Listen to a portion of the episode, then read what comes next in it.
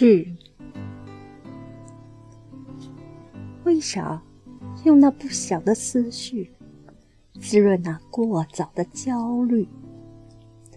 在战战兢兢中期待那无法避免的分离。那苦恼的日子已经迫近，在寂静空灵的荒野，一个人会唤起对那蹉跎光阴的追忆。到那时，不幸的人儿。你会宁愿被流放和死亡，